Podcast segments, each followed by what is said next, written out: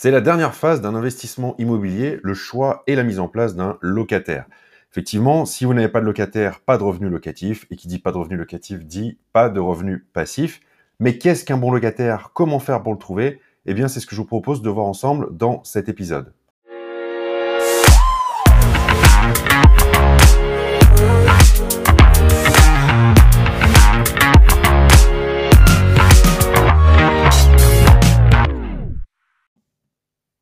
Bonjour et bienvenue dans ce nouvel épisode. Je suis ravi de vous retrouver. Je m'appelle Julien Loboda, je suis investisseur depuis 2012 et avec ce podcast, je vous aide à créer votre liberté avec l'investissement immobilier. Alors ça y est, vous êtes passé à l'action, vous avez investi dans l'immobilier, vous arrivez maintenant à la dernière étape, le choix d'un locataire pour votre logement. Alors, il faut savoir que ça, c'est une étape cruciale car c'est votre locataire qui va vous assurer des revenus locatifs mensuels et donc tout ce qui va avec, à savoir le paiement du prêt immobilier, le paiement des charges, le paiement des impôts et un éventuel cash flow dont vous allez pouvoir vous servir soit pour vivre un peu mieux, soit pour réinvestir. Et donc, je vous propose que dans cet épisode, on voit ensemble 5 conseils pour vous aider à bien choisir votre locataire et vous allez voir que le dernier est vraiment contre-intuitif. Alors, tout d'abord, je vous propose qu'on commence par définir ce qu'est un bon locataire. Parce que effectivement, euh, avant de savoir comment on fait pour bien choisir un locataire, ça me semble primordial de définir ce qu'est un bon locataire. Et pour moi, un bon locataire, c'est quelqu'un qui va répondre à quatre critères.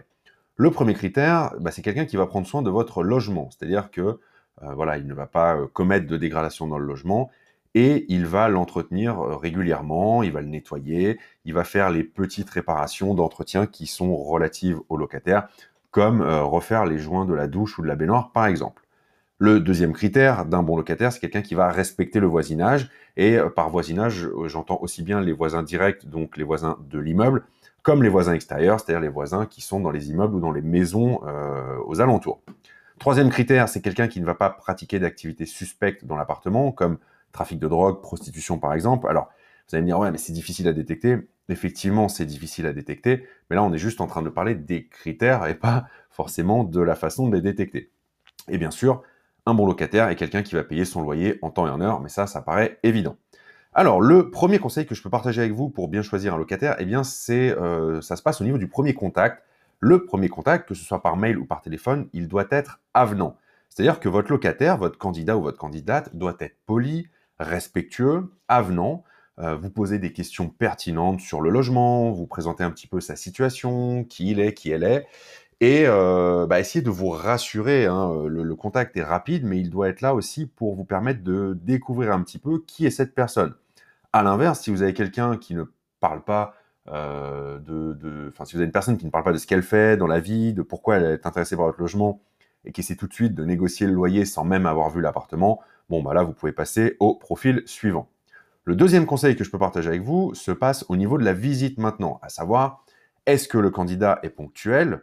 Euh, quel est son comportement pendant la visite? Est-ce qu'il s'intéresse à tout? Est-ce qu'il pose des questions pertinentes? Où est le compteur électrique? Euh, Comment est le mode de chauffage? Quand est-ce que vous avez rénové l'appartement? Comment ça se passe s'il y a pour tel truc? Où sont les poubelles? Qui gère les poubelles? Qui gère l'entretien des communs? Euh, Ou au contraire, est-ce que la personne s'en fout complètement? Voilà, regarde l'appartement pendant seulement 10 secondes et puis c'est tout. prêtez aussi une, une, attention particulière à la façon dont cette personne est habillée. C'est-à-dire que pas forcément quelqu'un qui vient en costard cravate ou en tailleur, mais euh, il y a euh, voilà, il y a un, juste milieu entre ça et une personne qui arrive avec des vêtements sales ou qui vient en tongs et en short de bain, par exemple. Moi, ça m'est arrivé une fois d'avoir quelqu'un qui arrivait euh, avec des, des, chaussures pleines de boue. Bon, bah là, je peux vous dire que c'est déjà rédhibitoire.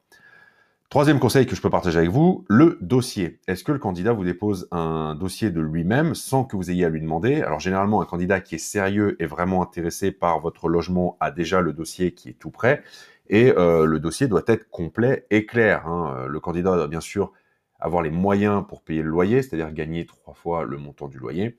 Et si c'est pas le cas, par exemple, si euh, vous avez un étudiant en face de vous, bah, il faut en tout cas que les garants, qui sont généralement les parents, gagnent trois fois le montant du loyer.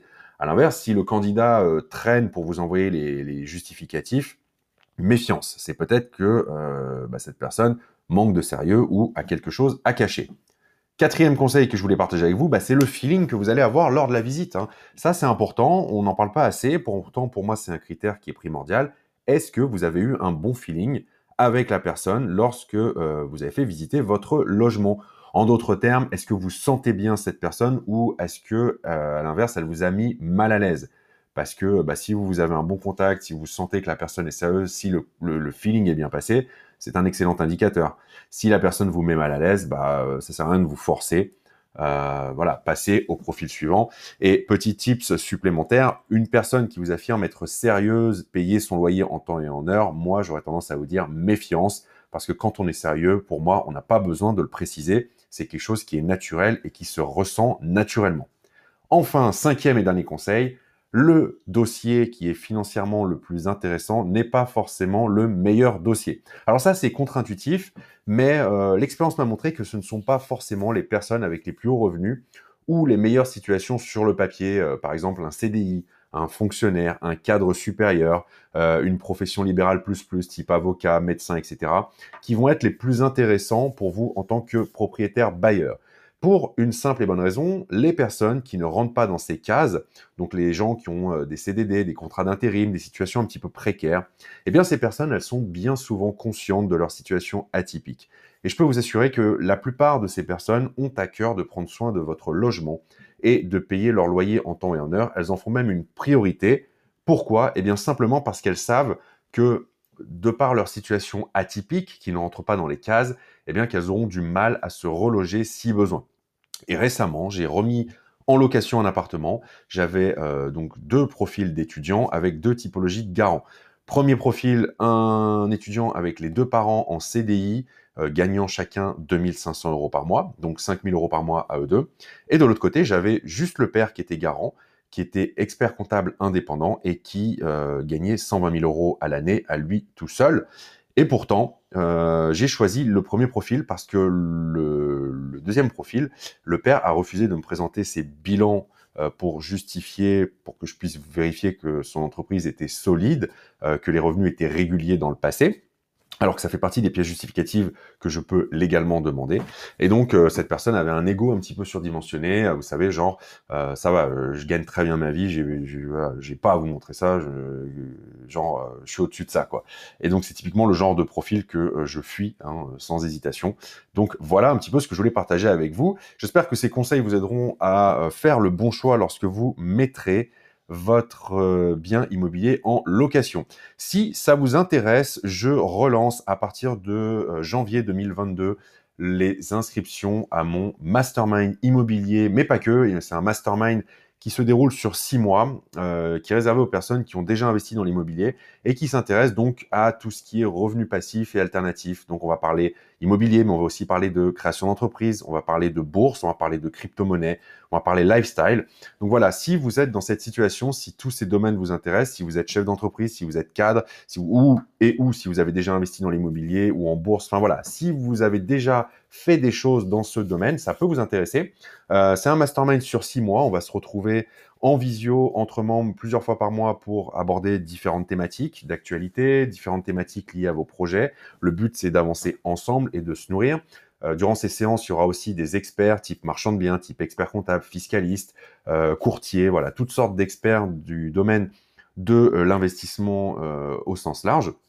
Et on se retrouvera aussi pendant trois jours physiquement pour euh, bah, passer un peu de bon temps ensemble et en profiter pour faire du réseau, pour avancer sur vos projets. Euh, voilà, si ça vous intéresse, ce que je fais, c'est que je mets dans la description qui accompagne ce podcast le formulaire de candidature. Vous êtes libre de le remplir, ça ne vous engage à rien. De toute façon, euh, les candidats et candidates qui répondront aux critères, eh ben, je vous appellerai personnellement pour en discuter avec vous. Donc, je vous mets le lien vers ce questionnaire dans la description qui accompagne ce podcast. Cliquez si vous voulez déposer votre candidature et peut-être faire partie des personnes qui euh, auront le plaisir de faire partie du mastermind à partir de janvier 2022. Je clôture les candidatures au mois de décembre 2021. Voilà ce que je voulais partager avec vous dans ce nouvel épisode. Merci à vous de l'avoir écouté jusqu'au bout et je vous dis à très vite pour un prochain épisode. Ciao